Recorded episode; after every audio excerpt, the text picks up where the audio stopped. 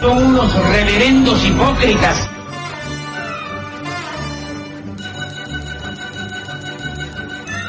¿Por qué no suben a la tribuna a responderme si son tan hombrecitos? Tú te puedes reír, tú puedes decir lo que tú quieras, pero tú mientes.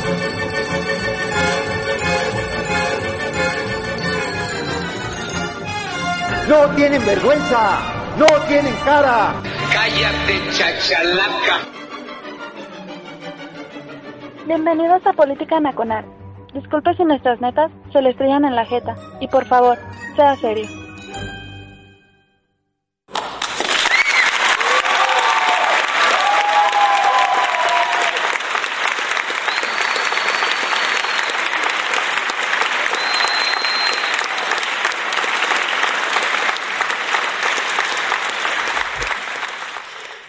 Hola a Oscar Chavira dando comienzo a Política Nacional en radiotuiteros.com, la casa de Política Nacional. Gracias a toda la gente que, amablemente está aquí este, haciendo bulla, haciendo bola, preparando la línea de conga. Sí, ho- hoy estamos muy tranquilos, ya es, ya es diciembre. Ya lo que hicimos en el año, pues ya se hizo, ¿no? Ya nada más estamos esperando aguinaldo y pues las vacaciones, ¿no? Este es, este es el penúltimo eh, programa de política nacional, advierto, ¿sí? Queda uno más y luego nos vamos de vacaciones. Oh, sí, por fin. Porque, oiga, ya agarramos una rachita, ¿eh? Ya llevamos, pues este es el sexto programa enrachado. Qui- Quiere decir que vamos bien de salud, ¿no? Los invitados, el jalacables de lujo, la gente que está ahí eh, congregándose ya, gracias a la gente que está en el TAG, Sí, los rudos del TAG. Ahora sé quórum, ¿no? Nos viene el, inve- el, el invitado de lujo, de Luxe, y ahora sí está jalando. Ya sabe usted, ¿no? El Macedon Big ya tiene eh, presupuesto para traer a acarreados. Sí, no sé qué les, eh, qué les da. Música de calidad, por supuesto. O sea, ¿qué, qué estoy pensando, no? Gracias a la gente que amablemente también se está manifestando en Twitter. Oiga, eh, el jefazo esquetino ya está conectado, entonces quiere decir que ya podemos empezar este desmadre, ¿no? Este, gracias al Chief Luis Mora que amablemente nos da cabida en este congal, ¿sí? Y vamos a lo que venimos. Ya lo conocen ustedes, no necesita más presentación. sí, se habla de tú con varias, este, eh, tweet stars, trae este asado a más de tres eh, granjas chairas, el maestro Don Vix. Maestro, buenas noches. Hermano Oscar, muy buenas noches. Gracias por la invitación. Muy buenas noches a la gente que nos hace el favor de escucharnos aquí en Política Nacional a través de Radio Tuiteros. Gracias de verdad por permitirme venir a darle en la madre a la semana contigo. Y pues listísimos para darle macizo. Sí, hay que darle macizo porque pues, este desmadre se acaba el 2020. Queríamos que se terminara el año, pues ya. Nos faltan todavía terroríficos 26 días, 27 días. Ay, pueden pasar muchas cosas, ojalá que sea tranquilo. No, no le vemos, no le vemos buen color a diciembre. Ya está en anaranjado, anaranjado purpúreo. no, algo así. Oiga, pero venimos a hablar porque hace tres días empezó el tercer año del presidente López, ¿no? Y, y ahora sí necesitamos, pues, que vengan los CEOs, los gurús políticos, porque se nos acabó la hoja de ruta de este pinche sexenio. De este pinche sexenio de mierda, perdón. ¿Por qué? Porque ya se acabó lo que habíamos anticipado, ¿no? El caudillo se atascó en dos años lo que anticipábamos en cuatro y ya no hay hoja de ruta, ¿sí? El caudillo empezó a descender en las encuestas, en las reales, no en las que él solito se hace y no nos cuesta nada. Ah, qué cabrón. Como si no nos costaran las, las llamadas que él hace, ¿verdad? Oiga, ¿está usted de acuerdo en nuestro presidente? Sí, mona. Bueno, el punto es que ya no hay hoja de ruta. ¿Por qué? Porque todas las pendejadas que asumíamos iba a ser el presidente ya las hizo. Todas las promesas que nosotros dijimos que eran es, irrealizables son irrealizables. Ya nos dieron la razón, por supuesto. Eh, ¿Qué más? Los que pensábamos que se iban a ir, eh, que no iban a durar todo el sexenio, hablando del gabinete, pues algunos ya se fueron y otros nada más están nadando de muertito. Tú no, Olga, otros muertitos. ¿eh? Tú no, Olga, tú tranquila. Este, y así, ¿no? La destrucción de las instituciones está a todo lo que da. La acumulación del poder en un solo hombre está a todo lo que da. Eh, el culto, el culto a la persona, el culto del caudillo está por todo lo alto. ¿Ya, vio la fotografía del informe de López? Todo el gabinete pues agachado, agachado, rindiéndole pleitesía a López Obrador. Carajo, eso no lo veíamos ni en los tiempos del revolucionario institucional, please. Y pues ya sabemos, ya sabíamos que la fauna morenita que votó por este presidente, pues los ortodoxos se iban a quedar y poco a poco se iba a, decantar, pues eh, digamos que los ilusionistas de ocasión, ¿no? Ahorita ya cada vez vemos cada eh, más en el timeline, en el Facebook, en el Twitter, en otras redes sociales, en las conversaciones entre familia, pues la clásica, me equivoqué. Me equivoqué al haber votado por López. Y uno, y a uno le resuena en la cabeza, chingada madre. Si se, se les dijo y se les advirtió, carajo. Todo lo que pensábamos que iba a pasar, pasó. ¿Qué sigue? Eso es lo que vamos a descubrir, Mese. López año 3, el año de elección intermedia, Mese. Corrección o locura. Eh, decía, decía el clásico libro este, de la silla del águila, pues que el año 3 será la consolidación del sexenio. ¿Cuál es la consolidación de López, Mese? Pues eh, de acuerdo a la ortodoxia del sistema político mexicano, el tercer año es donde se terminaba de pagar el noviciado, el presidente en funciones acababa de aprenderle las mañas a la silla, se deshacía del lastre y eh, pues ya habiendo pagado cuotas, ya habiendo quedado tablas con los compromisos que lo habían llevado a la silla, podía remover gente en el gabinete, podía ya dejar de contemporizar en ciertos temas y tomar decisiones, cortar de tajo eh, eh, algunas cosas que todavía medio estaban ahí eh, entre que pasa y no pasa. Y bueno, ya estamos en ese, en ese tercer año del sexenio de López.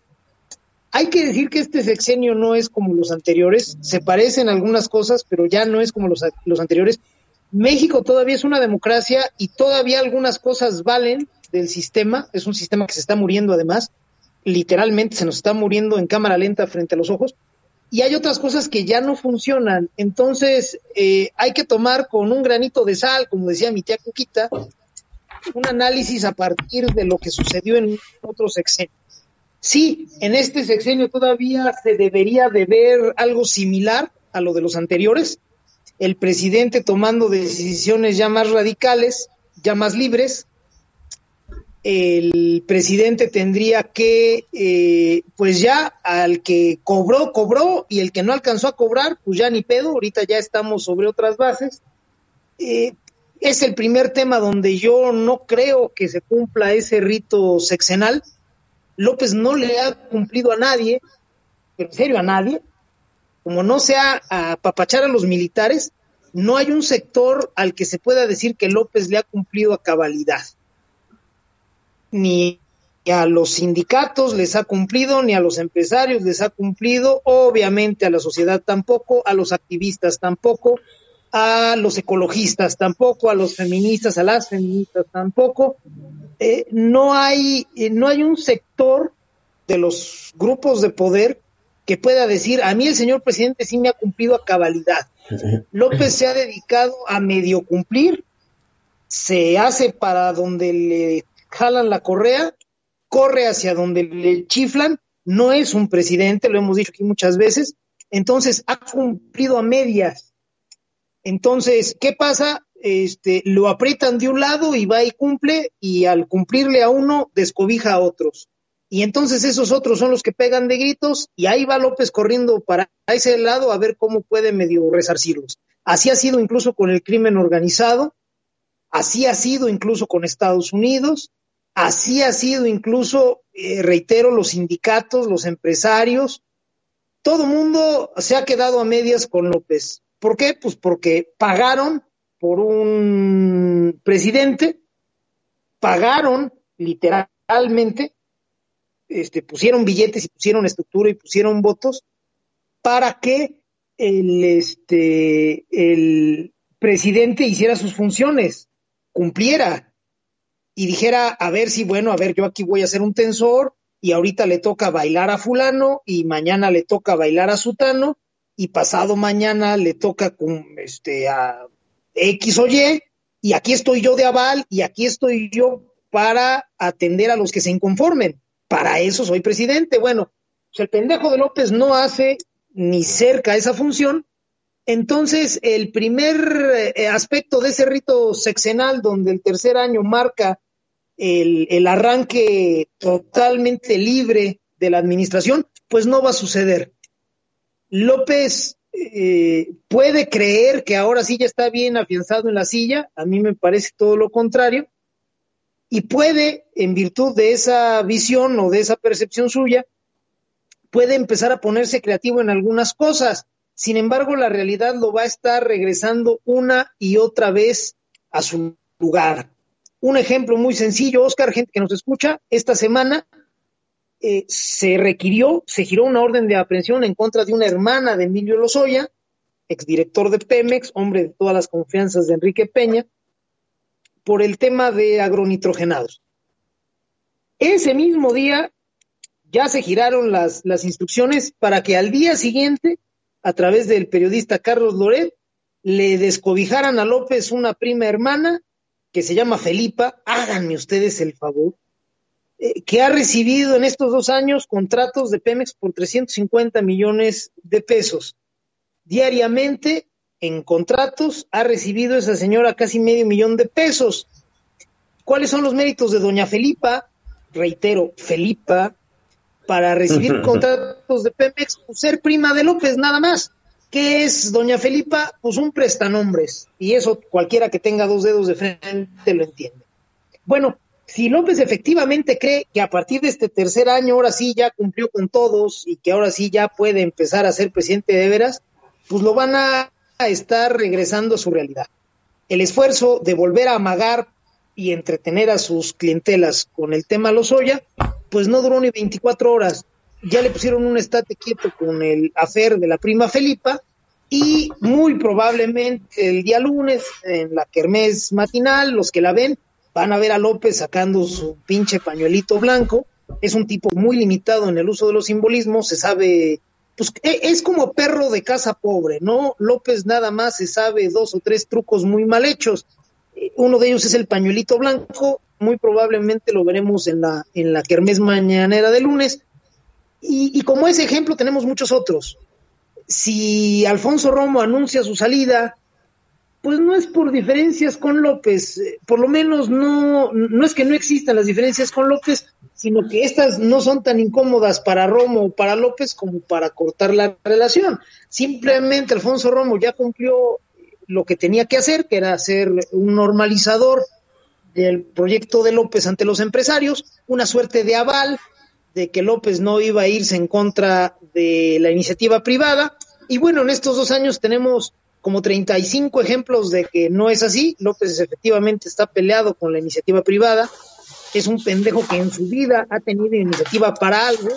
En su pinche vida ha arriesgado un peso. En su repinchísima vida ha generado un empleo. Entonces, pues no entiende lo que es la iniciativa privada. Ya está muy grande para entenderlo. O sea que pierdan las esperanzas, ya no lo va a entender. Y entonces, eh, pues ya la figura de Romo sobra Romo estuvo ahí, es más, Romo sobra desde que se anunció la cancelación efectiva del Aeropuerto Internacional de Texcoco. Si Romo se quedó ahí fue porque pues el señor todavía aspiraba a recibir eh, canonjías, información privilegiada, medrar a la sombra del poder. Y ahí se quedó dos años. Vistas las cosas como están sucediendo hoy en día, para mí es más fácil creer que López ya le dijo a, Alfonso Romo, sabes que ella no me ayudes, me sale muy cara tu oficina y estar lidiando entre, entre ti, Raquel Buenrostro y, y Arturo Herrera, ya me das hueva, ya mejor vete. Es más fácil que el corte del cordón haya sido desde López que desde Romo para acabar pronto. Como sea, el hecho de que veamos salir a Romo no significa en un primer momento que López vaya a ser más libre para hacer o no hacer ciertas cosas. Con Romo ahí a un lado ha hecho un cagadero en, temas económicos, lo va a seguir haciendo sin él. Lo que nos pudiera interesar de la salida de Romo es precisamente el total agotamiento de esa simulación y cuando una simulación termina, Oscar, gente que nos escucha, generalmente lo que sigue es feo y es cínico. En ese sentido es que nos debería de interesar la salida de Romo. Cuando se caen las máscaras es cuando vemos los rostros reales. El rostro real del proyecto Lupista pues es realmente feo, naco, cutre y tal. Y la salida de Romo, tal como fueron otras salidas en el pasado, pues es un tironcito más a la máscara. Yo creo que estamos en las puertas de una radicalización del proyecto que tiene a López en la silla. No implica eso que López este, nos vaya a acompañar hasta el 2024. La verdad es que para mí no es sostenible mucho más tiempo esta situación. Un presidente que no preside, pues es un presidente que sobra. El proyecto, como sea, ha avanzado suficientemente bien en, en cuanto a lo que le tocaba a López, que es la destrucción institucional, la demolición de eh, las salvaguardas de los valladares democráticos institucionales de nuestro país, pues le ha estado saliendo de maravilla y quizá en algún momento de este tercer año las personas que hicieron la vaquita de votos para poner a López en la silla y que están dirigiendo esta demolición, pues consideren que de destrucción ya estuvo bien y que es el momento ya de empezar a construir sobre esas ruinas eh, el modelo viejo que teníamos aquí en México en los 70s y 80s. Para eso López no les va a servir. López no sabe más que destruir. Para eso es insuperable el cabrón, es, es un pinche chivo en, en, en este, metanfetaminas al que sueltas con el rabo enchilado en una cristalería. Entonces, para destruir es insuperable. Pero después de la destrucción, que es un paso necesario en este proyecto, eh, tiene que venir una reconstrucción y para eso López no sirve. No, no solo es que no presida, que no sea un tensor, tampoco es un tipo que pueda convocar a algo desde lo positivo. Si ya no hay cosa alguna a la cual oponerse, pues López ya sobra. López es un opositor eh, deforme, pesco, pernicioso, y en el momento en que ya no haya a qué oponerse, en el momento en que ya no haya eh, eh, ladrillo sobre ladrillo al cual destruir, pues en ese momento López va a quedar exhibido como lo que es, un pinche loco.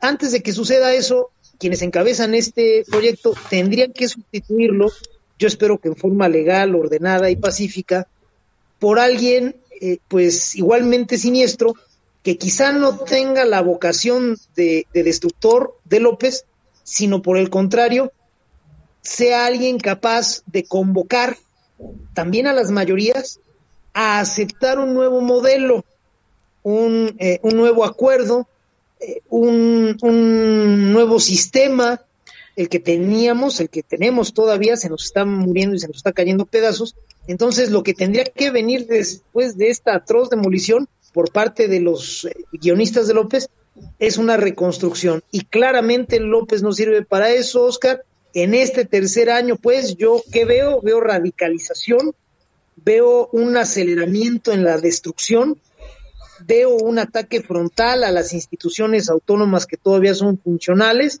entendamos por ello al INE, al IFAI, al Banco de México, alguno otro por ahí y después veo un colapso. En este mismo tercer año, quizá después de la elección, yo veo un colapso formal que tendría que derivar en un nuevo acuerdo. Si ese nuevo acuerdo se va a lograr con López en la silla, a mí me queda un chingo la duda, pero puede suceder. Con una sociedad tan permisiva como la sociedad mexicana, no lo descarto, pero como sea, este tercer año va a ser un año bien interesante, Oscar, amigos que nos escuchan, porque yo sí veo vaya, tú y yo lo platicamos aquí muchas veces y, el auditorio es testigo, sabíamos que todo esto iba a pasar, pero lo, lo extendíamos nosotros en un periodo de seis años, en el sexenio completo. Eh, ¿Por qué? Porque suponíamos que se iba a respetar ese, ese tiempo. Tristemente, lo que esperábamos que sucediera en seis años sucedió en año y medio, más o menos. Ya llevamos un medio año donde este pendejo de López ya nada más se está orinando sobre los escombros. Y entonces, pues, ¿qué sigue? Lo que tendría que seguir, si se hubiera respetado los seis años, un cambio de monigote. Vamos a ver si tengo razón. Por lo pronto, el panorama no se ve muy halagüeño, Oscar. No, no se ve muy halagüeño porque pues también es año electoral, ¿no? Es la, elección intermedia eh, que en cierto sentido, y, permítame, permítaseme hacer la semejante con, lo, con la semejanza con lo que está pasando al interior de Morena, pues la anarquía es lo que más le funciona al observador, ¿no? Eh, la anarquía eh, le mete miedo a la gente, y la gente con miedo vota por lo que ya está establecido y lo que está establecido en este momento, pues pese a lo que nosotros querramos, sigue siendo mayoritariamente morenita. Entonces, vienen eh, los primeros meses del año, puede ser que una radicalización de la estrategia de López en cuanto a usar a los enemigos, agruparlos en un conjunto, luego la oposición se agrupa solita, no necesita que le digan qué hacer este, y pasar la elección intermedia. Esos primeros cinco meses del, de este año, maese, antes de la elección intermedia, a mí me parece que va a ser como, como cuando usted le, le jala la perilla al, al inodoro, maese. E, es un vórtice que nos va a tragar a todos, porque pues primero hay que salvar la elección y luego vemos qué fue lo que sobrevivió, maese. Es una, es una analogía este, acertada, Oscar. Tristemente, hay que decirlo, porque pues, todos sabemos qué es lo que sucede cuando le jalas al inodoro. Pero sí, por ahí va. Mira, ¿qué sucede? El hecho de que tengamos elección el año que entra es una gran oportunidad. Es una crisis, y a mí me enseñaron que las crisis son oportunidades. Sí es una amenaza, pero también es una oportunidad. ¿Qué veo yo? Que efectivamente la prioridad va a ser salvar la elección. Yo estoy totalmente de acuerdo con eso.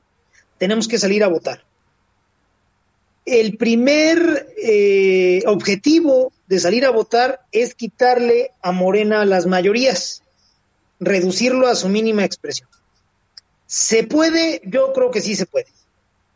Con eso basta, ni de pedo. Es un primer paso sí, muy necesario, pero eh, menor, valga la, la, expresión, ¿no? No quiero demeritar el hecho de quitarle la mayoría legislativa y, reducirle los espacios de acción en los gobiernos estatales, pero es un primer paso nada más. ¿Qué tendría que venir después? Tendría que venir un nuevo planteamiento entre votantes y votados y ese se tendría que estar construyendo desde ahora. No, no es algo que pueda suceder después o que sea fácil que suceda después de haber elegido a las autoridades. Tendríamos que estar planteando ya las bases de esa nueva relación desde ahora. ¿Para qué? Pues para tejer un acuerdo fuerte que cuando se perfeccione a través del voto, se valide a través del voto, pues ya tenga caminado un trecho en cuanto a la estrategia.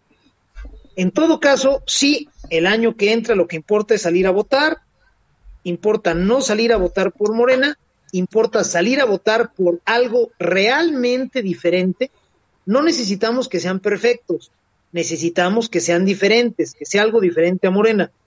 Si Morena se va a trasvestir a través de sus partidos satélites y vamos a darle votos nada más porque no son Morena, pues nos la van a aplicar como nos la aplicaron en 2018, ¿no? Cuando nos dimos cuenta, Morena, con un porcentaje de voto menor, de repente se vio con la mayoría en la Cámara de Diputados, ¿no? Fue un acto de magia maravilloso gracias a sus satélites. Bueno, que no nos pase en 2021, ¿no? Por ejemplo. Ahora, eh, ¿cuál? Esa es la oportunidad. Podemos hacer que la elección movilice a una parte amplia de la sociedad en contra de López y del proyecto que representa. ¿Cuál es el riesgo? El riesgo es que la gente, en lugar de movilizarse, simple y sencillamente diga, ajaja, en el 21 no voy a votar por Morena, les voy a dar una lección, pillastres, y acto seguido se vuelva a cruzar de nalgas. Eso sería lo que le puede pasar a México. Si una parte importante de la sociedad, en lugar de movilizarse en función de la elección, construye un tótem a partir de la elección y se limita a ir a votar ese día por algo que no sea morena, vamos a correr riesgos este, feos, eh, profundos, amplios, de terminar cagándola peor que en 2018. Entonces, ojo, sí tenemos que salir a votar por algo que no sea morena, pero tenemos que construirlo desde ya.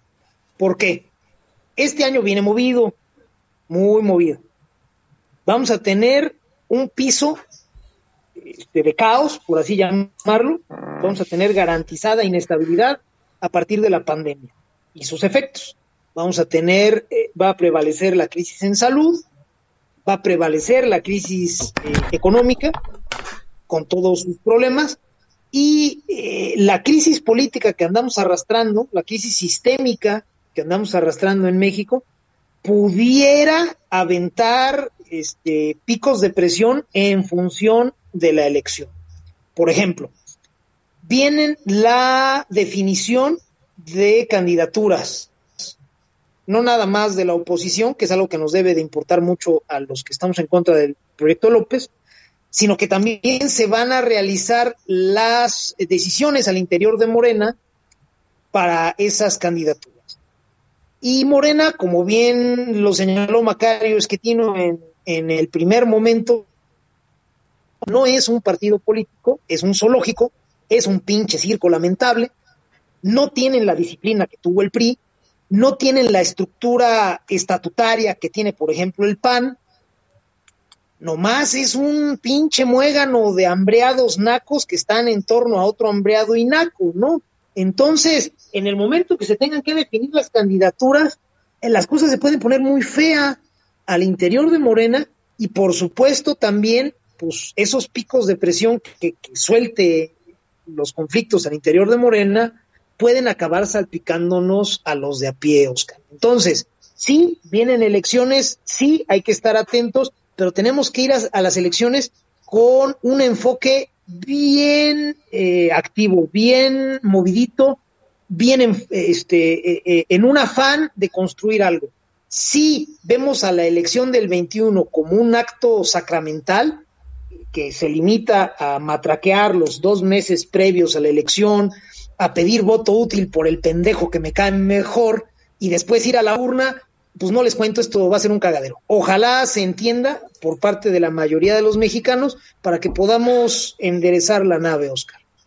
Sí, así es. Déjeme darle pausa al segmento. Vamos a cederle el micrófono al maestro Don Vix, como siempre, para que haga uso de sus prerrogativas laborales. Maese, el micrófono es suyo. Con todo gusto, hermano Oscar. En esta oportunidad vamos a hacernos eco de las fuerzas vivas de Twitter, de la gente bonita que nos hace sentir de, su calor y su cercanía, opinando sobre la maravillosa música que solemos poner aquí. Durante la semana, por alguna razón, se aludió a este músico mexicano en redes sociales y pues de inmediato eh, el pueblo bueno se manifestó en su favor y nos dijeron, oye, ¿por qué no el próximo playlist en Política Nacional lo incluye? Y pues aquí nos gusta trabajar, nos pusimos el overall, nos cortamos el flequito y nos pusimos lentes de pasta y vamos a, rendir tributo al inmenso Francisco José Hernández Mandujano, tabasqueño de origen y conocido mejor como Chico Che. Es una música maravillosa, ya en su momento podremos comentar lo que representó Chicoche para la música en México. Fundamentalmente normalizó las eh, relaciones faltosas, los escarceos carnales eh, fuera de, matrimonio, el, rompe y rasga famoso de mi tía Cuquita. Bueno, Chicoche ayudó a normalizarlo sobre todo en el ambiente laboral, en el ambiente secretario y bancario, que fue una chulada. Y pues eh, este país está muy en deuda con Chicoche, yo espero que algún día se le reconozca. Y vámonos con la primera canción, es uno de sus grandes clásicos. Quien no haya escuchado alguna vez esta canción y se haya parado a bailar y haya empezado a mover el bote, no ha vivido o nació ayer. La canción se llama Ken Pompo, espero que la disfruten y al término de ella regresamos aquí a Política Nacional, Oscar Chavira y el Don Bis. Son las 8 de la noche con 30 minutos, tiempo del centro de México. ¿Quién la ve con su cara tan bonita? ¿Quién la ve destrozando corazones? ¿Quién la ve cuando va partiendo plata? Se alborota y le tiene que gritar. ¿Quién pompo? ¿Quién pompo? ¿Quién pompo chapatitos? ¿Quién pompo? ¿Quién pompo? ¿Quién pompo? ¿Quién pompo esas cositas? ¿Quién pompo? ¿Quién la ve con su cara tan hermosa? ¿Quién la ve destrozando corazones? ¿Quién la ve cuando va partiendo plaza? Se alborota y le tiene que gritar. ¿Quién pompo? ¿Quién pompo? ¿Quién pompo vestidito? ¿Quién pompo? ¿Quién pompo? ¿Quién pompo? ¿Quién pompo cochecito? ¿Quién pompo?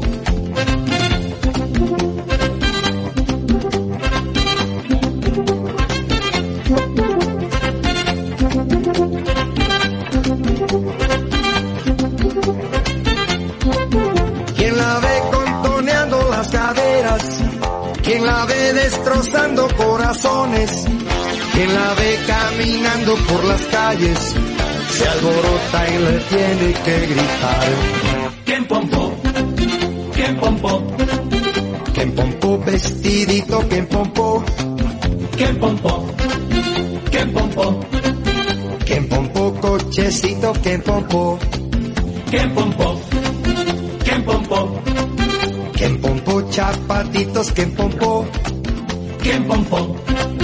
¿Quién pompo? ¿Quién pompo esas cositas? ¿Quién pompo? ¿Quién pompo? ¿Quién pompo? ¿Quién pompo? ¿Quién pompo?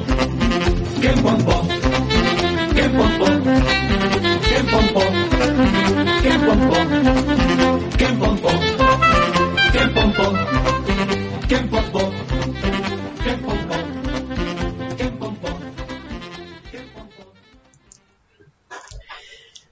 Bien, pues fue Chico Sheila y, y la crisis, ¿no? La crisis era el grupo. eh, filósofos de barrio, maese. Filósofos. No, bueno, eh, era poesía con música, era auténtica filosofía urbana. El, enfoque que traía Chico Che y su grupo, La Crisis, imagínate cuán, cuán empático y cuán hábil era para leer el momento el maestro este, Francisco José, que su grupo se llamaba La Crisis. Veníamos del sexenio de Miguel de la Madrid, donde hacia el final, este, pues por más que, este, perdón, estábamos en el sexenio de Miguel de la Madrid, donde por más esfuerzos que se hacían no se había podido evitar la debacle que nos habían dejado Echeverría y López Portillo, y un tema, y un, y un término incluso recurrente era la crisis, es por la crisis.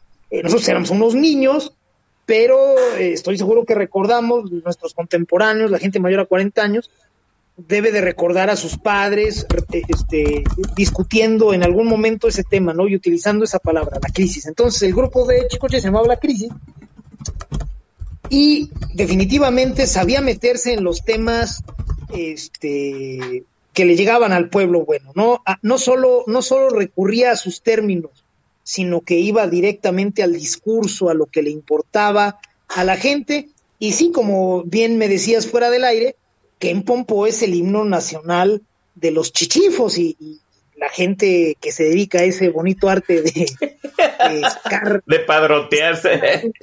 de sacar una ayudita.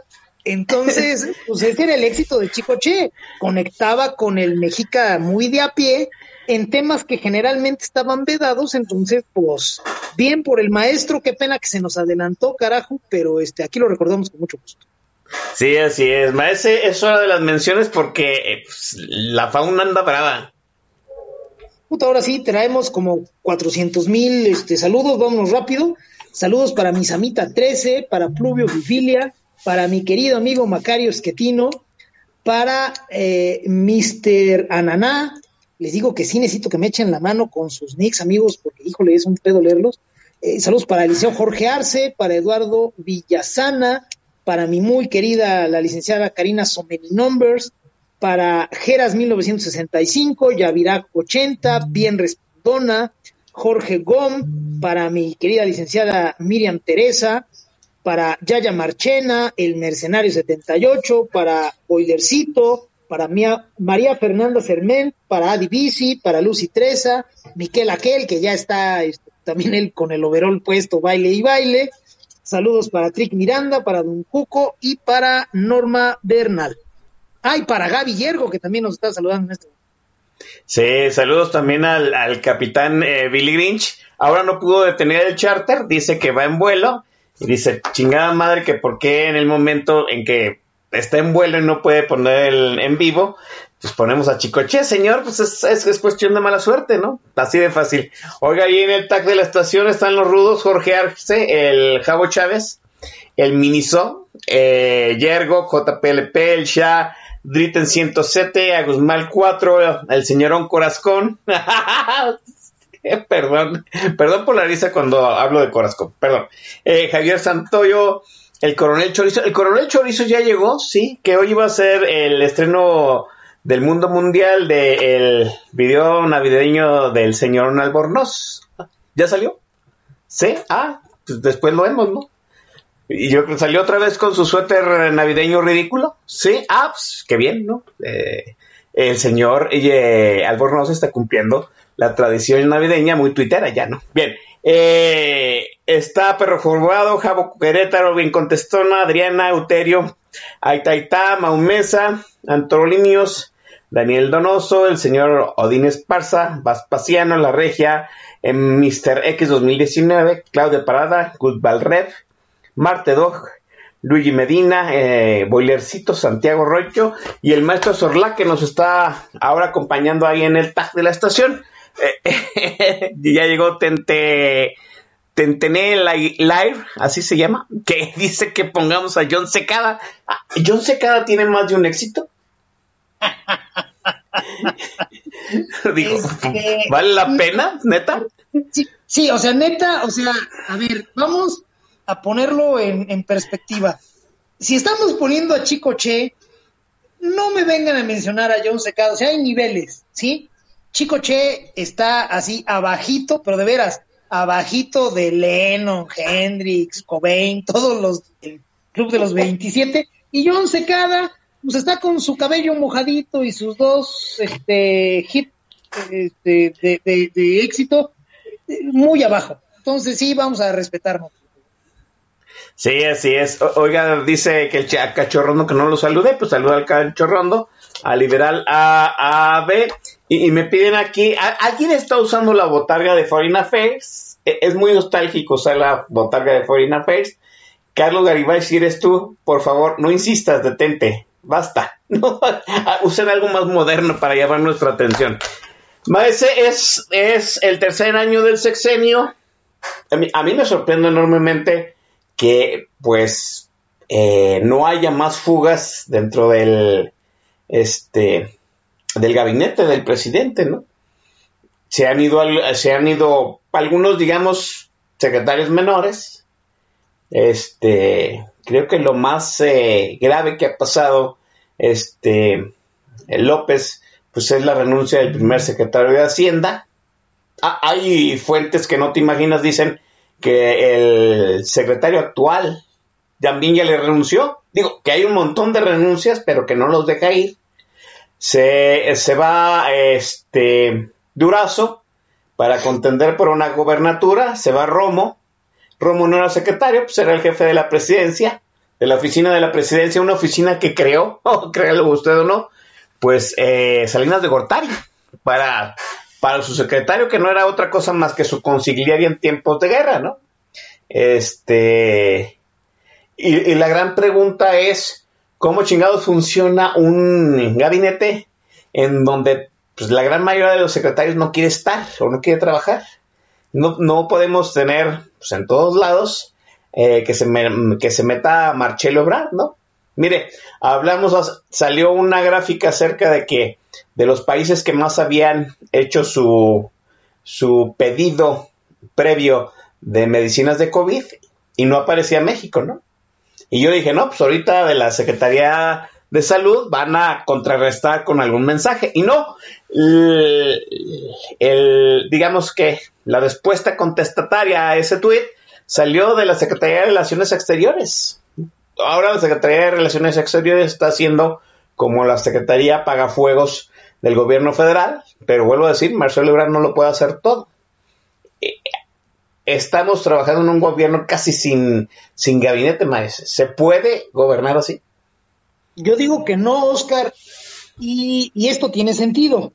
Para destruir, puedes poner a una pandilla de chimpancés frente a las instituciones y con eso basta. Casi, casi es lo que estamos viendo, ¿no? Ya la diferencia entre López y su pandilla de nacos con una pandilla de chimpancés, pues sería que están un poquito menos peludos y que traen ropa. Entonces, si tomamos unos cuantos chimpancés y los depilamos y les ponemos traje, pues ya es casi lo mismo. Ahora, eh, ¿por qué este desmantelamiento? Pues yo reitero, necesitamos eh, en- entender este proceso como un diseño destructor, aislacionista, empobrecedor. No es casualidad, no son errores, no son riesgos mal calculados, no son torpezas, así está pensado. Ahora, si no solo están desmantelando a las instituciones autónomas, si no solo están desmantelando la división de poderes, sino que también están desmantelando el propio poder ejecutivo, tendríamos que entender, a mi parecer, que esa, esa concentración de poder que están realizando, no la están realizando López. Eh, me explico. López ganó con un margen amplísimo de votos, incuestionables en cuanto a lo formal. Esto es, fueron votos que efectivamente fueron marcados por una persona, que fueron efectivamente contados, registrados y le dieron una mayoría aplastante por encima de sus rivales. Y después, gracias a sus partidos satélites, obtuvo una amplia mayoría en la Cámara de Diputados y tuvo suficientes senadores y tiene suficientes senadores este su partido como para hacer transitar la mayoría de sus este de su agenda en, en la Cámara Alta. Y sin embargo, al señor López yo no lo veo eh, pues con, con la figura o con el discurso que pudiera traer un presidente con esos números y con esos apoyos y con esa concentración de poder. Más aún, si yo eh, quisiera como presidente, pues darle un uso a ese poder que le estoy quitando a otros actores políticos, pues lo primero que haría sería robustecer mi, mi poder, la administración pública federal. Tendría yo que, pues, este, vaya, ya estoy absorbiendo el poder de todos lados. Necesito dónde colocarlo, dónde hacerlo transitar para hacer sentir mi poder. El poder es para ejercerse. Y sin embargo, yo estoy viendo un desmantelamiento total también del poder ejecutivo.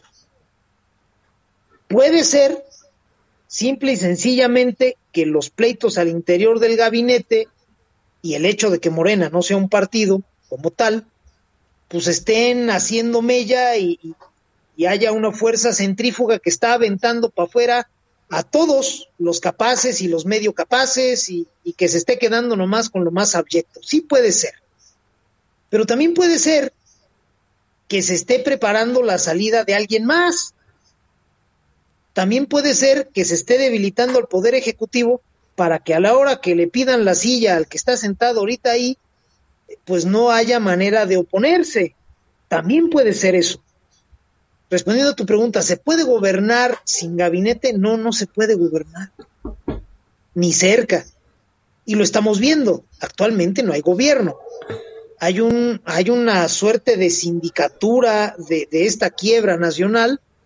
Estamos viendo pretextos, estamos viendo un show todos los días que, pretende mantenernos entretenidos. Estamos viendo carencias en todas las áreas estamos viendo pleitos al interior del propio partido en el poder, y lo estoy entrecomillando porque no parecieran estar en el poder, las tensiones que se viven dentro de Morena, eh, siendo que tienen un pastel tan grande para repartirse, pues no tendrían por qué existir si efectivamente hubiera un, un liderazgo, hubiera un tensor y hubiera un proyecto más o menos eh, eh, compartido más allá del discurso. No lo hay. Entonces, este desmantelamiento, pues a mí también me pone a pensar sobre si lo que se está buscando es minar, incluso también al Poder Ejecutivo, para que ese nuevo acuerdo al que habremos de salir después de que esto colapse, no encuentre resistencias ni siquiera ahí, Oscar. Ojalá me equivoque, pero pues yo lo veo como una posibilidad. Sí, Sí, definitivamente puede ser una posibilidad. También, como bien usted apuntaba en el bloque pasado, Maese, vas, vamos a volver otra vez al fuego destructor sobre las últimas instituciones que podríamos decir salvaguardan el, mm, podríamos decirlo así, este, la crisis democrática y económica. Eh, yo no dudo que 2021 vaya a ser uno de los años en que la seguridad, la independencia, este, del IFE vaya, del INE vaya a estar, este, pues, eh, siendo bombardeada. Sí, yo creo que ha habido otros asuntos que han mantenido la atención, este, de López eh, fuera del, de la Viena central, que es el Instituto Nacional Electoral, pero pues no ha, no ha dejado de haber sus escarceos. Va a haber un, yo, creo que en el momento en que López sienta que la que este la tendencia de la elección no le vaya a favorecer, va a empezar a, a, pues, a tundirle al Instituto Nacional Electoral en el primer semestre del año y el segundo semestre irán tras lo último que les queda, las reservas, tal vez este los ahorros de las eh, de las afores, maese. ¿Cómo ve usted el panorama del Instituto Nacional Electoral y del Banco de México? Pues está cantado que van a estar bajo fuego, Oscar. Son instituciones fundamentales del Estado mexicano, de la el ramillete de joyas que arrojó la primavera mexicana, que las hubo unas muy sofisticadas, muy elegantes, muy eh, pensemos en el IFAI, por ejemplo, que es una cosa de veras muy sofisticada, un instituto que garantiza el acceso a la información, eh, tenemos otras también igualmente sofisticadas como lo fue la CONAGO, una conferencia nacional de gobernadores, un espacio donde se podían reunir los gobernadores respetando a cabalidad el pacto federal, teniendo siempre como interlocutores a los poderes de la Unión, pero donde se podía discutir desde un, eh, eh, en un nivel estatal, poder compartir sus, sus problemas, pues no viéndolos desde arriba, ni en un diálogo de abajo hacia arriba con la federación, sino entre iguales. Unas cosas hermosas las que alumbró la primavera mexicana. Tristemente no son muy apreciadas, eh, fundamentalmente porque en México tenemos muy poca cultura cívica y, y, también porque hay muchos pendejos para decirlo claramente. Bueno, pero además de esas, de esas joyas sumamente sofisticadas y elegantes que arrojó la primavera mexicana, tenemos instituciones fundamentales, eh, no tan elegantes, no tan sofisticadas, justamente necesitan ser instituciones macizas, eh, hechas de concreto, porque en ellas se asienta eh, buena parte del entramado institucional de las otras, de los otros organismos. Pensemos entonces en ese momento en el Instituto Nacional Electoral, en el Banco de México y por supuesto la Suprema Corte de Justicia. Son instituciones fundamentales y, no son tan sofisticadas ni tan elegantes, simple y sencillamente tienen que ser muy, muy sólidas y funcionales. Tienen que trabajar como relojito. Vamos a verlas bajo ataque, por supuesto, están bajo ataque concretamente por parte de López hace 20 años, porque ese pendejo no sabe hacer otra cosa más que quejarse cuando no le dan el eh, pero van a, va a arreciar el ataque sobre ellas en la medida en que se interpongan en el eh, proyecto de demolición institucional. Esto es, el INE lo necesitan hasta dónde? Pues hasta el momento eh, en que se venga la próxima elección, esperando refrendar eh, su mayoría, quizá ampliarla y decir, bueno, ya ven, ahora sí hay democracia, ¿no? Lo que nos dijeron en 2018, por fin hubo elecciones democráticas, chinguen a su madre, hay elecciones democráticas en este país por lo menos desde 1997, por lo menos, subrayo, quizá desde el 94. Pero este, el discurso lopista es que el día que ganó él empezó la democracia. En el momento en que eso cese, en el momento en que su proyecto encuentre en el INE un, un valladar importante a su discurso, pues en ese momento el INE va a sentir de veras el rigor del ataque pejista. Hasta el momento le dan llegues, le dan golpes, lo acosan, pero no se van con la demoledora en contra de ellos porque todavía les sirve. El último escenario donde yo veo que seguro, seguro les pudiera servir el INE es en la del 21, ya está en riesgo que se refrende el triunfo del proyecto de López y los candidatos de Morena, y si como todos creemos les vamos a dar una patiza en las urnas, pues en ese momento el INE dejó de serles útiles y se van a ir con todo, van a decir que es caro, que es corrupto, que es feyote, que no lo necesitamos, que el pueblo puede organizar las elecciones y se van a ir sobre ellos. Tendremos que estar, Oscar, gente que nos escucha, muy pendientes de ello no solo para decir yo defiendo al INE, eso está muy bien, pero tenemos que efectivamente defenderlo con discurso y con palabras. Eh, con discurso, ¿por qué? Porque tenemos que transmitir la necesidad de tener un INE. Tenemos que decir por qué es bueno el INE, por qué sí funciona. Recordarle a la gente cómo era este país cuando era el gobierno federal quien organizaba las elecciones. Tenemos que recordar eso. Y después en las calles, pues tenemos que ir a actuar.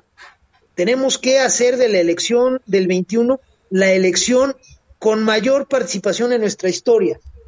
Tenemos que salir a votar todos, todos es todos, y tenemos que ir a vigilar la elección.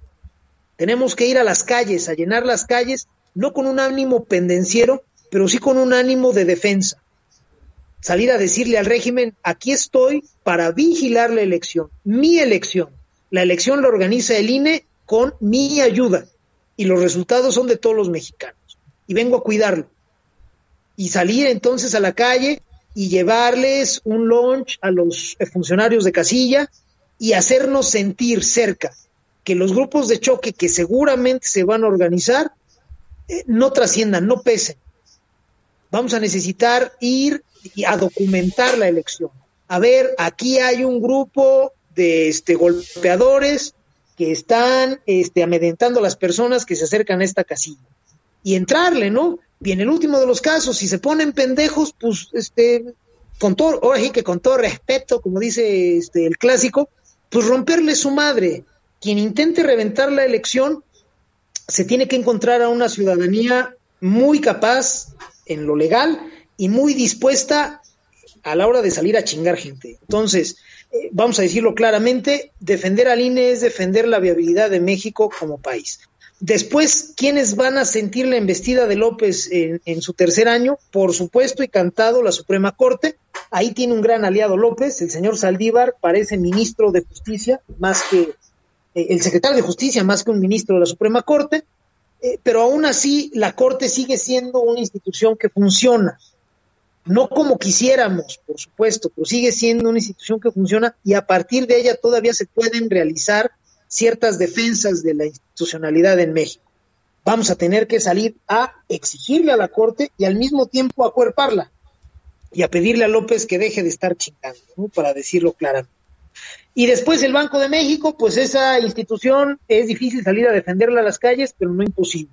En el momento en que López intente apoderarse de las Afores, pues vamos a tener que ir con nuestros diputados, lo que he pedido yo desde hace mucho tiempo. Y decirle simple y sencillamente, diputado, ni se te ocurra, cabrón, aceptar el asalto de las Afores.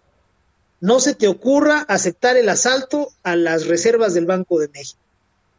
En el momento en que un legislador se encuentre con la sociedad a la que dice representar, movilizada, con un discurso muy claro, en ese momento vamos a hacer funcionar al Congreso.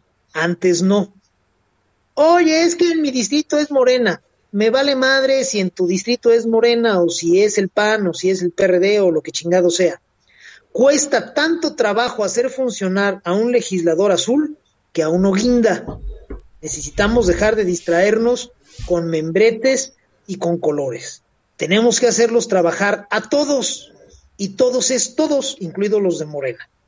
Entonces, para defender al Banco de México vamos a tener que ir con ellos. A ver, no se te ocurra, cabrón o cabrona, según sea el caso, porque en este programa somos inclusivos, este, no se te ocurra a favor de darle la madre al Banco de México o meterle manos a las afores, porque chingo a mi madre si te puedes volver a parar con tranquilidad en este distrito. En esos términos es que lo tenemos que plantear, porque la embestida contra el Banco de México va a ser brutal. Este gobiernito de FOMI no tiene dinero. Es lo único que ha permitido que este, el proceso eh, de captura de las instituciones no se redondee o no se realice con mayor celeridad porque pues estos pendejos no tienen dinero para comprar suficientes voluntades, para hacer suficiente propaganda.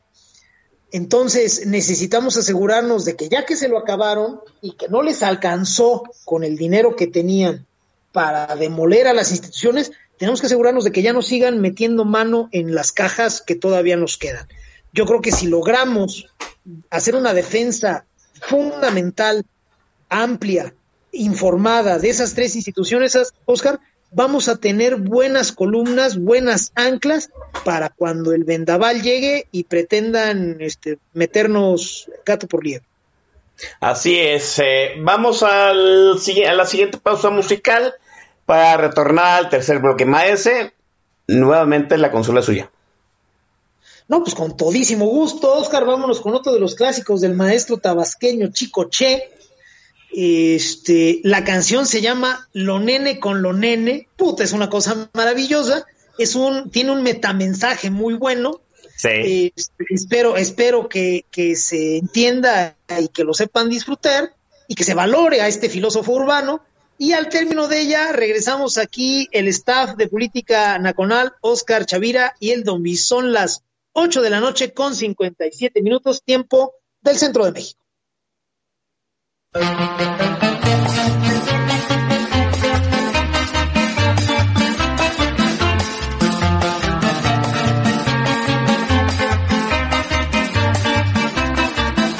Mamita a mí me dijo, no juegues con las nenas, y no vale la pena.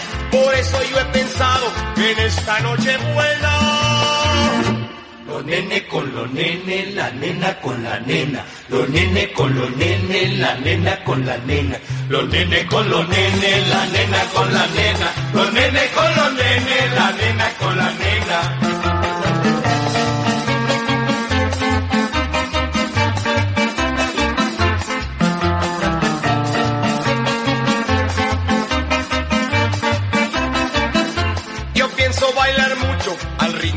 Con candela con Martita, con Luisa y con Elena. Por eso yo he pensado que en esta noche buena. Los nene con los nene, la nena con la nena. Los nene con los nene, la nena con la nena. Los nene con los nene, la nena con la nena. Los nene con los nene, la nena con la nena.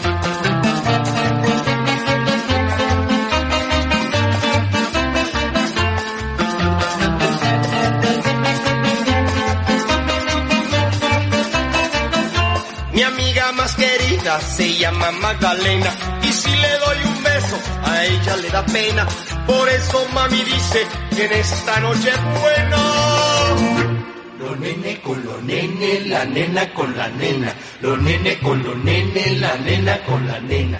Los nene con los nene, la nena con la nena. Los nene con los nene, la nena con la nena.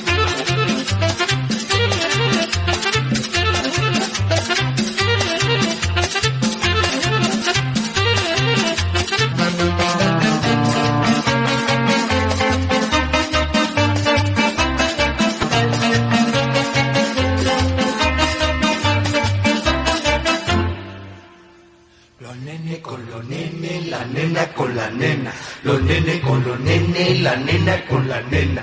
Los nene con los nene, la nena con la nena. Los nene con los nene, la nena con la nena. Los nene con los nene, la nena con la nena. Los nene con los nene, la nena. Ay, Dios. Perdón, este, ahí entramos. Vamos, avísenme. Ok, ya llegó Iván Rubio 30 y, y está validando el playlist, mes. Fácil. Ya libramos otra, otro, otro programa con la validación de Iván Rubio, mes. Es una chulada, qué bueno, el maestro Iván Rubio siempre nos valida, mi querido el Shah siempre nos censura, entonces, pues este, el universo está en equilibrio, Oscar.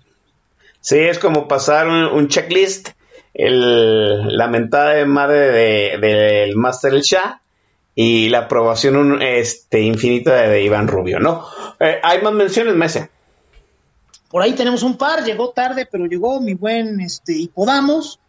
Y también hay que mandar un saludo a Cachitas, a Mr. Cachacuás, Ay. guerrero de toda la vida, que normal se está quejando del el playlist, pero yo estoy seguro que Cachitas en más de una boda se ha parado a hacer una fila de conga con las canciones del maestro Francisco José. No nos hagamos pendejos, cachas. Ah, y luego el Cachacuás tiene este figura de este de esos que arman la línea de consulta tranquilamente, ¿no? De los que jalan a las a las a las muchachas de recursos humanos al desmadre. Sí, por supuesto, es el típico. Lick, Lick, vengas a echar una con los pobres y, y árale, y vamos, y háblenle a la licenciada. Y puta, que si no lo he visto con estos ojos. Así es, así es. Oiga, oiga, Mese, déjeme decirlo como es, ¿no? Son dos años de destrucción, dos años de, logros nulos. Los números no le favorecen a- al presidente.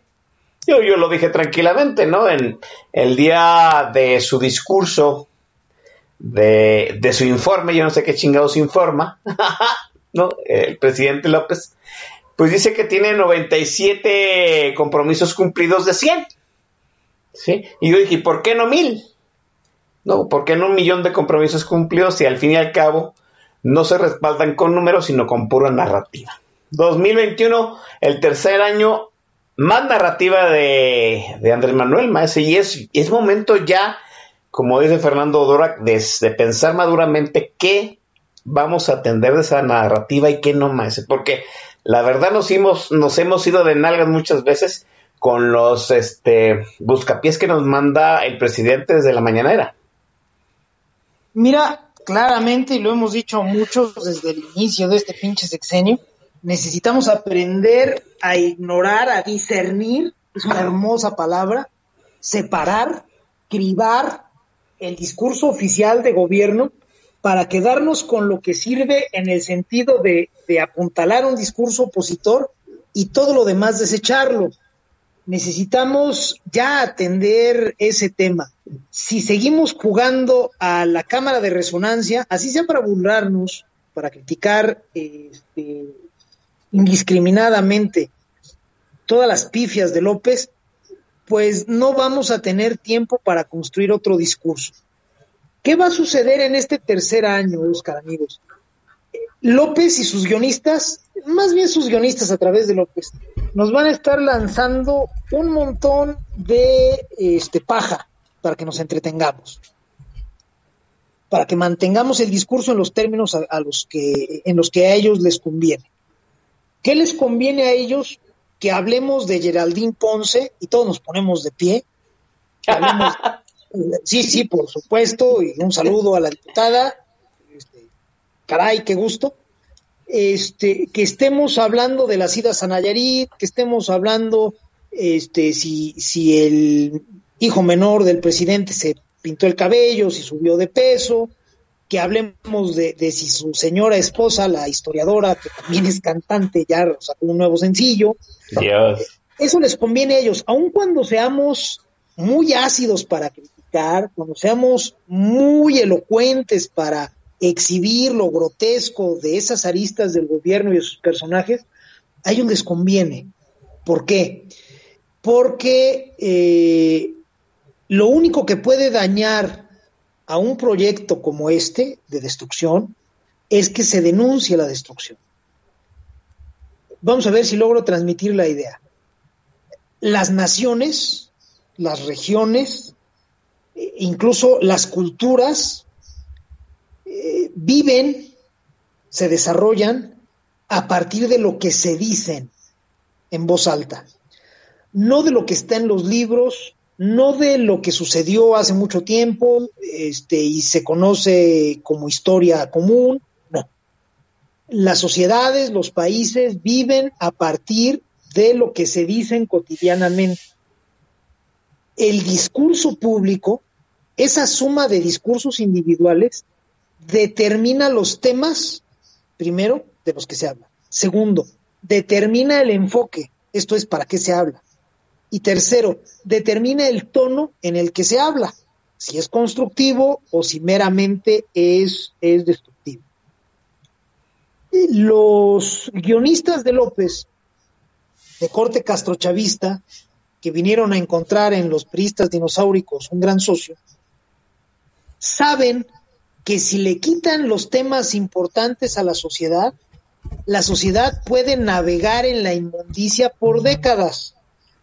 Cuba lleva 60 años, Venezuela lleva más de 20, y mira, están a toda madre. Me refiero, están a toda madre los guionistas y los que manejan esa destrucción, los que le están quitando opciones al Estado. Bueno, ¿cuál es el antídoto a ese manejo del discurso público? construir un discurso público. Conseguir que los vecinos, los socios, los clientes, los proveedores, los compañeros de la chamba, este, eh, cualquier persona con la que tú tengas interacciones, desarrolle su propio discurso. Y cuando hagamos la suma de esos discursos, vamos a tener un discurso nacional y ese discurso nacional va a ser el piso, va a ser el sostén de las narrativas que podamos enderezar en contra de este gobierno y de su proyecto empobrecedor de Si no hay un piso con un discurso público suficientemente sólido, constructivo, claro, respecto a lo que está pasando, los esfuerzos de las narrativas opositoras no tienen dónde lanzarse.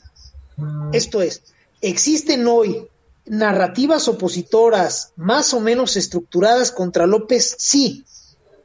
Tenemos el sí por México, tenemos de alguna forma a mi tía Cuquita de Frena, tenemos a los gobernadores, principalmente a los de la Alianza Federalista, esos son discursos opositores sólidos, estructurados, ¿por qué no trascienden tanto como se debería en contra de un proyecto tan, tan falto de resultados, tan esperpéntico?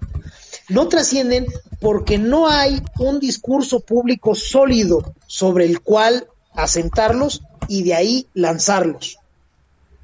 Imaginen ustedes que, que las narrativas opositoras son un resorte Imaginen el resorte más hermoso, más robusto, más templado que hayan visto en su vida. Esa es una narrativa opositora. Y para hacerlo saltar en contra de López necesitamos un punto de apoyo, un piso. Aquí lo aprieto, lo aprieto y lo suelto y sale volando. Actualmente no tenemos ese piso. Como nos dedicamos a hablar de las cosas espantosas grotescas que salen a cuadro del régimen, no de la destrucción, no hablamos de datos, no hablamos de cifras, no, no tomamos suficientes fotos de dos bocas, suficientes fotos del tren Maya o, lo que hace las veces de tal. No, hablamos de detalles esperpénticos, cursientos, culeros, piteros, desde el régimen, y entonces el piso donde apoyar esos resortes de la narrativa opositora es muy guango, es fango, es lodo. Entonces apretamos el resorte y gran parte de la presión se fuga en el suelo, no, no se concentra en el resorte. Y cuando lo soltamos para que brinque, pues brinca muy poquito. En el momento en que tengamos ese piso de discurso público enfocado, de datos, de cifras, que evidencie la destrucción, los resortes narrativos que ya están funcionando, que ya están construyéndose en varias partes, van a tener un mejor soporte y van a brincar hasta el cielo y vamos a tener éxito. En este tercer año vamos a ver a los guionistas de López llegando a extremos de freak show. Vamos a ver cosas de veras terribles. Vamos a ver a López este, orinándose en los pantalones. Vamos a ver a, este, a Mario Delgado abofeteando a Muñoz Ledo en la cámara. Vamos okay. a ver a lo que queda del factotum, Ricardo Monreal, abrazándose con personajes impresentables en un afán de darnos nota. Y mientras nosotros nos clavemos en esos detalles grotescos, eh, ñoños, fácilmente eh, criticables, por eso son tan atractivos, en lugar de hablar de datos, en lugar de documentar la destrucción, en lugar de explicar cómo las pendejadas de López tienen impacto en tu salud, en tu, en tu tranquilidad, en tu proyecto de vida, pues vamos a facilitarles la destrucción. Si ya ignoramos esos mensajes esperpénticos, si ya silenciamos en redes sociales Alex, yo soy un numerito, al Juan Dieguito de similares, a la señora esta que dice que estudió en Harvard, que es un pinche esperpento inmamable, sí, sí. a los a, a, los matraqueros como Cepeda Patterson, a toda esa gente inmamable, si ya los silenciamos, vamos a tener la oportunidad de construir un discurso nacional, público, mucho más útil para nuestra causa, Oscar. Necesitamos ya dejar de, de pelotear eh, esas bolitas que avientan estos güeyes para distraernos. No es una distracción eh, como tal, es más bien un, una colocación de recursos donde no nos sirven. Necesitamos colocar el discurso público en los temas que nos atañen, que a lo mejor no son tan divertidos, que a lo mejor no son tan fácilmente descalificables. Necesitan más cerebro, por supuesto. Bueno, yo creo que sí podemos hacerlo. Vamos a construir ese piso porque si no, las narrativas opositoras no van a tener sustento, no van a tener dónde apoyarse y pues van a ser fuegos de artificio y vamos a llegar al 2021 con una boleta igual de culera que el 2018, con unos ánimos más este, encendidos y esto se nos va a hacer un cagadero. Sí, yo creo que ya hemos pasado dos años de reaccionar al, al plan de, del presidente, al plan de pues, esta gavilla de rufianes, y es momento de accionar más. Creo que dos años han sido suficientes, suficientes para pasar el duelo, la catarsis y el shock de la elección del 2018 y, y, es momento de empezar a tantear nuestras posibilidades como una ciudadanía accionante en el 2021. No es fácil, no va a ser sencillo, muy probablemente los números no se vayan a revertir en la dimensión que muchos andan ya eh, anticipando, pero pues es momento de, Maese, dejar, pasar la página del duelo de la elección del 2018 y sobre todo levantar las nalgas del sillón y empezar a hacer algo, algo, hasta, hasta en el propio entorno familiar. Vuelvo a decir lo mismo, la primera trinchera eh, político-económica social que hay que luchar es la, la de la familia. Yo sé que ahorita muchas familias el tema político saca este saca chispas en las relaciones consanguíneas, pero pues hay que empezar a minar un discurso propio y contestatario y pues que no se diga que no, no sabíamos qué era lo que podíamos esperar del presidente. Aquí se está diciendo, maestro, 2021 debe ser un año de este, acción, de anticipación a lo que nos espera de, eh, desde el gobierno federal, maestro. Sí, el, el tema es que necesitamos hacer más cosas y hacerlas mejor de lo que las hemos hecho antes. Sí, el, em, la mofa, el recriminarle a los que votaron por López y lo normalizaron en el pasado, eh, es muy atractivo, pero necesitamos ya este, dejarlos en, en su cagadero. Eh, necesitamos ya ir al discurso en positivo. ¿Qué elijo? ¿A qué aspiro? ¿Cuáles de las cosas que actualmente tengo están en riesgo y no las quiero perder? Si eh, tenemos una crisis económica espantosa como la que ya traemos encima y que hemos logrado más o menos capotear gracias a las salvaguardas que hemos construido durante 30 años, eh, tenemos que empezar a explicarle a Juanito Pueblo dónde está el problema.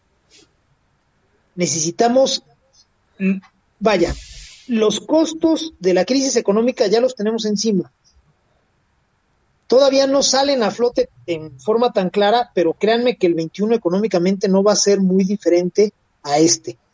Incluso en algunos sectores puede que sea peor, porque ahí de plano el colapso los va a fundir. Necesitamos explicarle a las personas quién es el pendejo de la historia. Y el pendejo es López. La gente tiene que entender eso.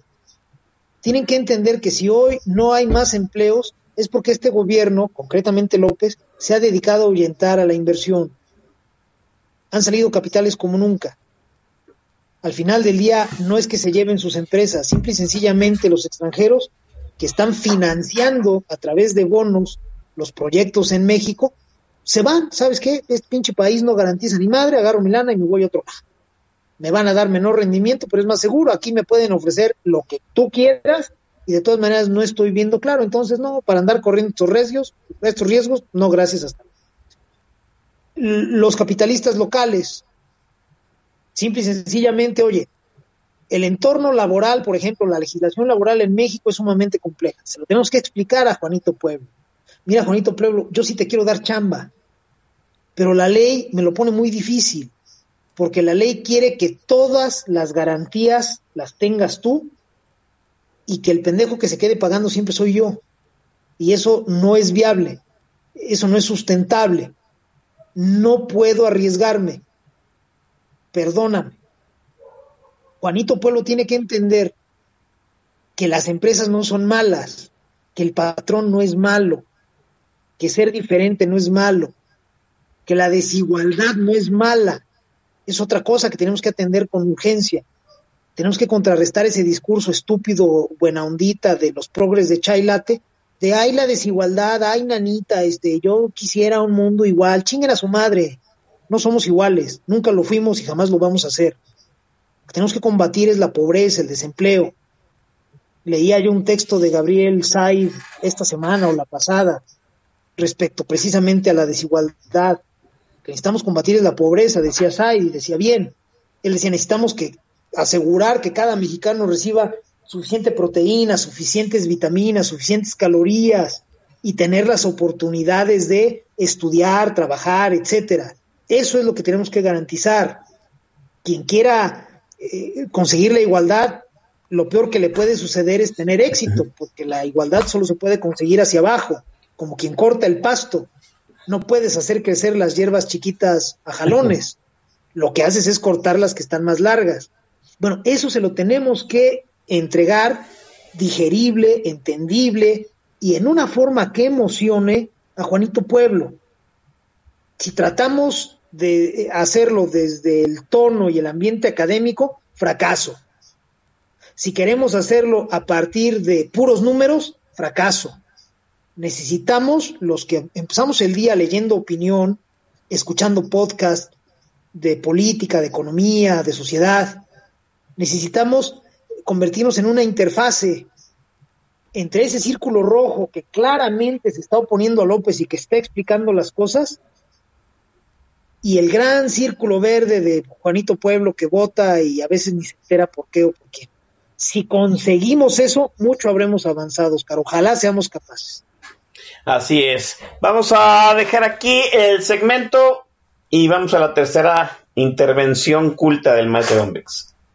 No, bueno, esta es, esta, esta sí es una canción de culto, es un himno, es algo que de veras normalizó tantas cosas en el ambiente bancario secretarial que pudiera yo, me atrevo a decir, me atrevo a decir que por esta mera canción, Chico Che debería de ser considerado el más grande influencer al lado de Cantinflas y de Pedrito Infante. La canción se llama ¿Qué culpa tiene la estaca? Por favor, escúchenla. Dice tanta verdad en forma tan amena que me dan ganas de salir a ingerir alcohol nada más de escucharla. Espero que la disfruten y al término de ella regresamos aquí, Oscar Chavira y el Don Bis en Política Nacional. Son las nueve de la noche con 20 minutos tiempo del centro de México.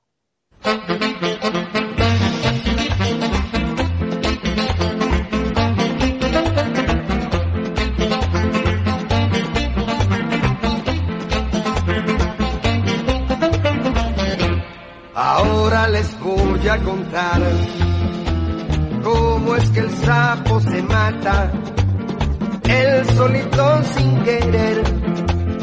Un día salta y se ensarta, nunca deja de saltar. Pasa la vida saltando, salta que salta y que salta, y solo se acaba ensartando. ¿Qué culpa tiene la estaca? El sapo salta se ensarta, si el sapo salta se ensarta, la culpa no es de la estaca. ¿Qué culpa tiene la estaca? Si el sapo salta se ensarta, si el sapo salta se ensarta, la culpa no es de la estaca. Taca, taca, que taca y taca. La culpa no es de la estaca. Taca, taca, que taca y taca. Si el sapo salta y se ensarta, taca, taca, que taca y taca. La culpa no es de la estaca. Taca, taca, que taca. Si el sapo salta y se ensarta.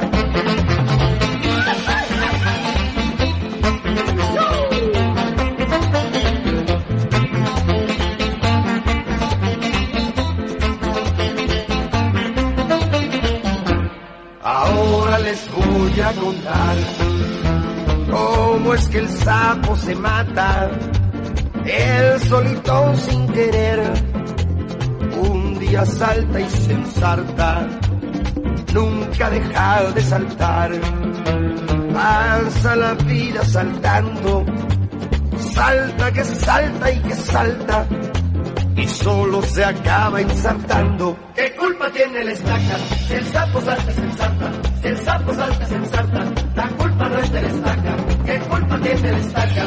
Si el sapo salta se ensarta, el sapo salta se ensarta, la culpa no es de la estaca. Taca, taca, que taca y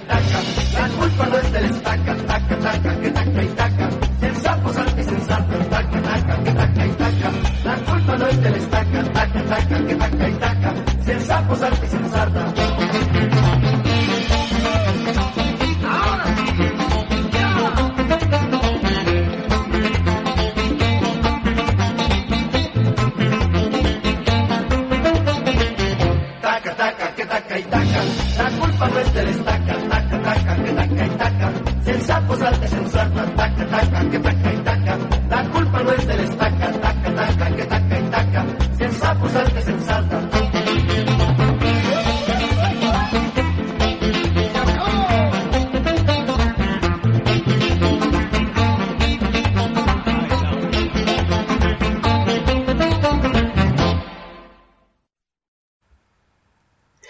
estamos de vuelta aquí en Política Nacional. Está usted sintonizando radiotuiteros.com.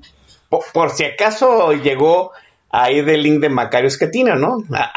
Ahorita en este momento yo creo que en el DM de Macario Esquetino le han de estar diciendo, no, maestra, qué chingadera nos mandó, pinche música madreada. Saludos al, al colega Esquetino, que por cierto, oiga, eh, este el martes fue Día del Químico. Le mandamos un saludote allá a todos los colegas, entre ellos el, el jefazo Esquetino. Sí, sí, ahorita, pues, ni modo, ¿no? pasó, roló el link, llegaron varios incautos y les tocó Chicoche. Pero maese, pues, ¿qué culpa tiene la estaca? Si el sapo salta y se, se ensarta, pues mucha filosofía muy profunda, maese. Ciertamente, fíjate que eh, por eso decía yo que normalizó muchas cosas el inmenso Francisco José Hernández Mandujano, este, porque sí, eh, si entras tú a, la ontología de la, de la canción, tiene mucha razón. ¿Qué culpa tiene la estaca si el sapo salta y se ensarta? O sea, luego hay unos conflictos espantosos de, oye, ¿qué, qué, qué, qué traes? Güey, pues ella le está pidiendo a gritos, entonces, ¿yo qué, güey? ¿Me explico? Entonces, a mí sí me parece que, es propio de un gran filósofo y un tipo valiente además. Fíjate que ya fuera de todo cotorreo, esto sí, está, esto sí es fuera de cotorreo. Una de las grandes virtudes este, de los líderes es la elocuencia, la capacidad de eh, eh, utilizar la retórica para embellecer. Hay, quien dice que la retórica es el arte de colorear las palabras. Eh, la capacidad de decir las cosas de manera que cualquiera las entienda y que además las suscriba. Eso es influir en los demás, eso es ser un líder. Y Chico Che era buenazo, tocaba temas bien espinosos para sus tiempos, o sea, eran temas bien tabúes y, y Chico Che los hacía muy digeribles gracias a, a una elocuencia, a una retórica realmente este, notable, que conectaba muy cabrón con el pueblo. Entonces, sí vamos ya dándole su mérito a Francisco José, por favor, no era nada más que el overol y el copetito y ay, me calla toda madre, no, no, no, o sea, el güey sí sabía su negocio y sí tenía skills, como chingados, ¿no? Sí, definitivamente. Tenía ese conocimiento del folclore popular para convertirlo en filosofía. Así de fácil, ¿no? Maese, ha sido, ha sido enorme tenerlo aquí en este penúltimo eh, programa del año, ¿sí? Con pues, la apertura del, ter del, tercer año del sexenio de López. Ay, apenas va un tercio del sexenio y ya parece que este año ha sido inf infernalmente larguísimo. Y yo, yo ya estoy muy jodido como para aguantar otros cuatro de este sexenio. Pero hay que darle, maestra, hay que encararlo. Que no se diga, maese, sobre todo, que no se advirtió. Otra vez, que no se dijo y no se advirtió, maese. Aquí estamos, este, siempre atentos y a la orden, Oscar. Que no se diga que nadie dijo lo necesario. Necesitamos decirnos el discurso personal que después se va a sumar para convertirse en discurso público eh, empieza en uno, en decir las cosas que están pasando en la forma que están pasando y como se deben de decir. Por ahí anda corriendo un video de, una consulta que le hizo CNN a Macario Schettino, donde Macario dice las cosas como debe de ser, eh, sin edulcorar, lo que está pasando tal cual. Que eso sea el ejemplo. Al final del día, cuando nos vayamos de esta tierra, pues queda, lo que va a trascender es lo, lo, que dijimos, lo que hicimos en forma oportuna. Nadie nos va a recordar, pues este, ay, es que ese güey tenía la intención de no, no, no, mis huevos. Nos van a recordar por lo que hicimos y dijimos, y si fue útil, y si fue cierto, y si fue oportuno. Hay que decirlo. Este, por momentos yo también ya estoy hasta la madre, ¿no? Y dice, ¿sabes qué, güey? Pues por mí que se la arranquen, mira, entre otras cosas, por esto precisamente no tuve hijos, ¿no? Para no estarme preocupando por las generaciones venideras. Pero luego también dices, oye, güey, pues no seas comodino. La generación de tus padres y de tus abuelos se chingaron, se arriesgaron, hubo quienes murieron por que este país fuera algo mejor, que tuviera opciones, que tuviera libertades, que fuera capaz de eh, caminar más allá de donde a un grupo pequeñito le convenía. Entonces sí, eh, es cuando uno vuelve a cargar la pila y dice, ¿sabes qué? Este, tengo que dejarles un poquito más de lo que mis padres me dejaron a mí, dejárselo a los que vienen atrás, aunque yo no tenga hijos. Entonces vamos a hacerlo. Vamos a ser gente de nuestro tiempo. No, no vamos a ser albóndigas con patas que nada más transitan por aquí. Seamos ciudadanos. Entremos a la cosa política, la cosa cívica. y entremos bien. Eh, yo creo que si somos suficientes los que le entremos, podemos enderezar el camino, Oscar, gente que nos escucha. Gracias por acompañarnos, gracias por la invitación, Oscar, siempre es un señalado placer. Gracias a la gente que nos ha hecho el favor de acompañarnos, de chacotear, de comentarnos. Gracias de verdad. Pásensela toda madre esta noche, pásense un gran fin de semana y seguimos en contacto con mucho gusto. Muchísimas gracias al maestro Don Vix, enorme como siempre. Han sido ustedes bendecidos con su conocimiento. Nos estaremos escuchando la próxima semana. Ah, lo hago ya desde de conocimiento para que vayan agendando la fecha. El, sí, a ver, déjenme ver, porque luego me hago, me hago un desmadre yo solito. Sí, es 11 de diciembre. 11 de diciembre es el último programa de política nacional, oficial, podríamos decirlo así. Y vienen Macario Escatino, Pablo Magluf y regresa el maestro Don Vix a hacer el cierre del año. Para que, y va a ver, va a ser de riguroso pase de lista. Nos vemos, chamacos. Va a tener rayitos al estrés. Buenas noches.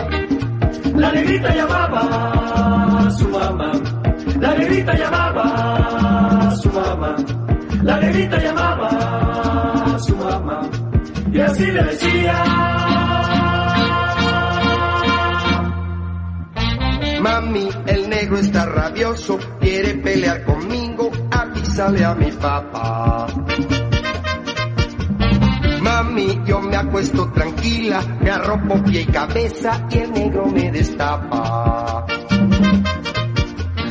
Mami, ¿qué será lo que quiere el negro? Mami, ¿qué será lo que quiere el negro? Mami, ¿qué será lo que quiere el negro?